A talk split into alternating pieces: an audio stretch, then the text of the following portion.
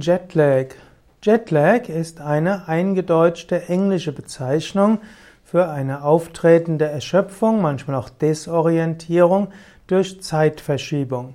Insbesondere bei Interkontinentalflügen kann der Jetlag eine Weile dauern.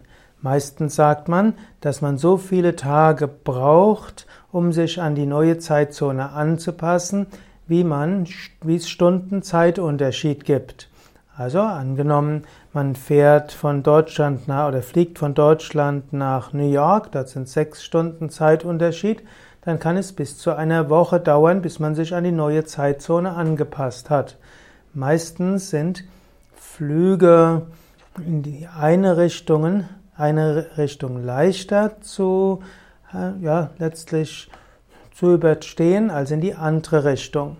Zum Beispiel, wenn man nach Amerika fliegt, leidet man zunächst mal nicht so unter Jetlag. Wenn man zurückfliegt nach Deutschland, leidet man darunter.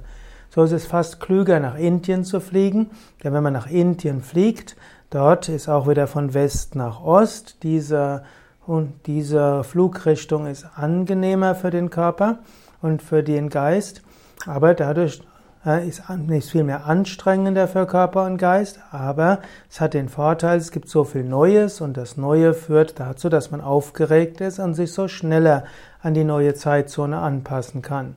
Und wenn man zurückfliegt nach seinem Urlaub zum Beispiel, dann kommt man in die gewohnte Umgebung zurück und so dauert der Jetlag etwas kürzer.